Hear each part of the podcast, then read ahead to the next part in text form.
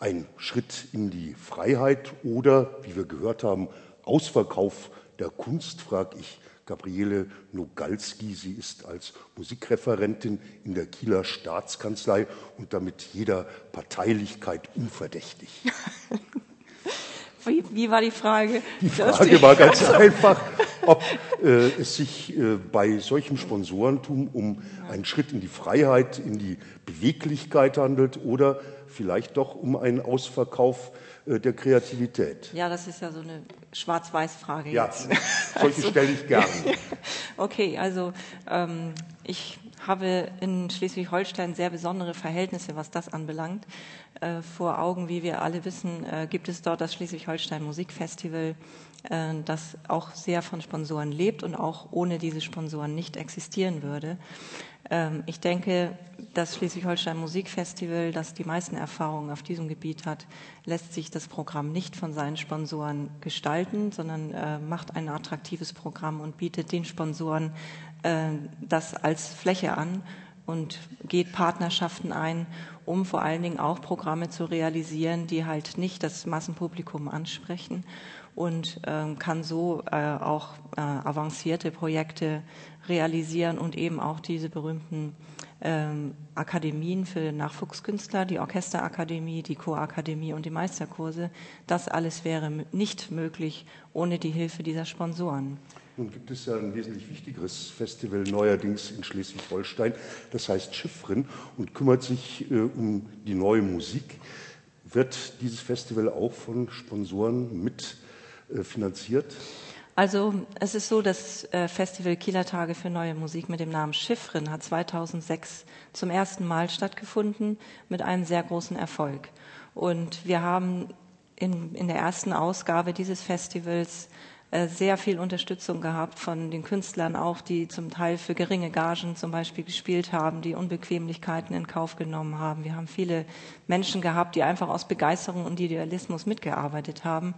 Und äh, das, glaube ich, ist der größte Ant Sponsorenanteil bei diesem Festival 2006 gewesen. Wir Die werden, Selbstausbeutung der Künstler. Ja, ungefähr. Und wir haben einige Zuschüsse bekommen. Das kann man nicht als Sponsoring bezeichnen, also vom Deutschen Musikrat oder von der GEMA, von der Sparkassenstiftung. Das ist in dem Sinne kein Sponsoring. Mhm. Wir wollen aber das äh, Festival als Biennale etablieren und ähm, das kann man jetzt nicht einfach so wiederholen und wir werden jetzt auf Sponsoren zugehen und wir brauchen da auch noch jede Menge Hilfe. Und ähm, ja, hoffentlich hören das ganz viele und wollen unbedingt helfen, dass dieses äh, wunderbare Festival in Kiel einen guten Platz findet. Wir sagen nachher noch dreimal Ihre Telefonnummer ja, und Ihre Bankverbindung genau. durch. ja. Zumindest stellen wir sie ins Internet, da kann man sie dann auf jeden Fall nachschauen und das Spendenformular auch schon gleich ausfüllen. Michael Rossnagel ist seit 1992 Leiter des Siemens Arts Art-Programm heißt es, in München. Er ist seit 1995 Geschäftsführer der Ernst von Siemens Musikstiftung. Er ist außerdem Vorsitzender des Arbeitskreises Kultursponsoring im Bundesverband der deutschen Industrie. Und äh, vor allen Dingen war er früher Sänger, Regisseur und auch selber Musikmanager. Äh, was war der Grund äh, für den äh, Wechsel, für den Seitenwechsel vom Zuwendungsempfänger zum Zuwendungsgeber, Herr Rossnagel? Ja, ich glaube, der meine Gage habe ich noch verdient durch, de, durch die sogenannten Subventionen äh, der Kommunen. Also damals gab es die Situation der Sponsoren noch sehr wenig. Warum bin ich vom Sänger zum, äh, ja, sagen wir zum Manager geworden? Ich war vielleicht als Sänger zu ungeduldig und meinte immer, man müsse spätestens mit 28 in Bayreuth gesungen haben. Und äh, habe ich mich vielleicht etwas zu sehr eingeengt. Und nachdem ich aber, glaube ich, auch andere Talente hatte und ein weiteres Studium nach meinem Musikstudium vollzogen hat, der ja ein wirtschaftliches Studium in Wien, äh, habe ich so viel Freude daran gefunden, äh, diese Dinge zu begleiten, aber mit dem Wissen um die Sorge und Not der Künstler. Und ich glaube, ich bin heute noch jemand, der sehr vorsichtig ist, wenn es um künstlerische Belange geht, weil man es selbst am eigenen Körper erlebt hat, wo die Probleme sind. Und auf Künstler zuzugehen, äh, habe ich gelernt. Ich meine, Sie stehen ja auf zwei unterschiedlichen Füßen. Sie haben auf der einen Seite die Supervision über eine große, über eine wichtige Stiftung und auf der anderen Seite engagieren Sie sich tatsächlich im direkten Kultursponsoring-Bereich. Vielleicht ein Wort nur äh, zur leisen Schizophrenie, die diese Doppelbeinigkeit mit sich bringt. Da möchte ich sagen, das ist keine Schizophrenie, weil die Inhalte, die wir gestalten, äh, durch die Stiftung äh, fast identisch sind mit der, die die Siemens AG leistet. Wir unterstützen und fördern die zeitgenössische Kunst, natürlich in der Musikstiftung ausschließlich die zeitgenössische Musik, darum heißt sie auch Musikstiftung.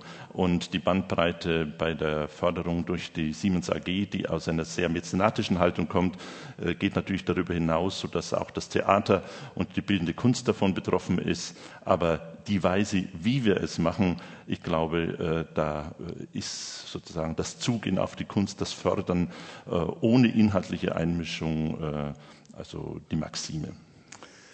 Wir senden heute live aus Karlsruhe und freuen uns, die Vertreterin eines bedeutenden regionalen Sponsors bei Taktlos begrüßen zu dürfen. Daniela Linke ist Pressesprecherin der hiesigen Höpfner Brauerei, bekannt für ihre exzellenten Biersorten und sie engagiert sich stark im Bereich musikalischer Projekte. Die Brauerei engagiert sich da stark.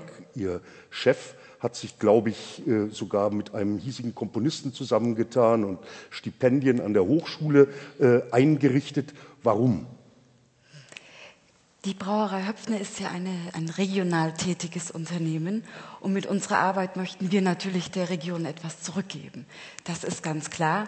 Und äh, wenn man sich das anschaut hier mit der staatlichen Hochschule für Musik, da hat man in Karlsruhe einfach ein, ein Juwel. Und äh, es wäre ja geradezu schändlich, wenn wir das nicht unterstützen würden. Und tatsächlich gibt es ein Stipendium, das ist, wird jedes Jahr ausgeschrieben, für einen Studierenden der, äh, des Fachbereichs Komposition. Und äh, tatsächlich kommen die Studierenden dann zu uns und äh, am Ende des Jahres äh, wird äh, diese, dieses Sponsoring gekrönt von der Aufführung eines, äh, eines, einer kleinen Komposition, wiederum vielleicht bei uns in der Brauerei oder an einer anderen Spielstätte in Karlsruhe. Also für uns ist es wichtig, der Region etwas zurückzugeben. Wir äh, sind eben rund um Karlsruhe tätig. Wir verkaufen das Bier 100 Kilometer rund um Karlsruhe und unterstützen deshalb vor allem äh, oder ausschließlich Projekte in der Region. Sponsoring scheint ein taugliches, ein förderliches, ein äh, kulturbildendes Instrument zu sein. Martin Hufner, unser vierter Experte hier in der Runde, sitzt als Redakteur und Internetpublizist meist auf der anderen Seite äh, des Manuskripts. Er hat sich des Öfteren recht kritisch äh, mit der Einflussnahme wirtschaftliche Wirtschaftskräfte, von Wirtschaftskräften auf eine künstlerische Entwicklung, auf ein künstlerisches Gestalten äh, geäußert. Äh, sind Sponsoren durch die Bank gut, wie wir gerade gehört haben, Martin Hufner? Na, das müsste man äh, differenzieren danach, um welche Bank es sich handelt.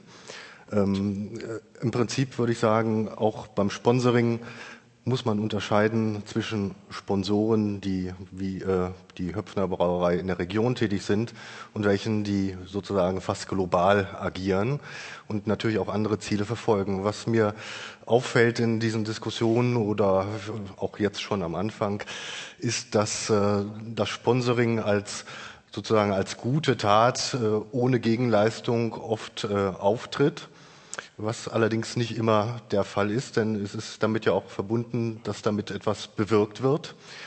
Ähm, das sollte man ganz klar darstellen, wie das auch sonst in anderen Fachbereichen, sagen wir mal in der Medizin der Fall ist, wenn, wenn dort jemand eine Studie sponsort oder äh, in Auftrag gibt eine Firma, dann muss auch der Autor natürlich sagen, ob er dieser Firma angehört oder nicht und so weiter.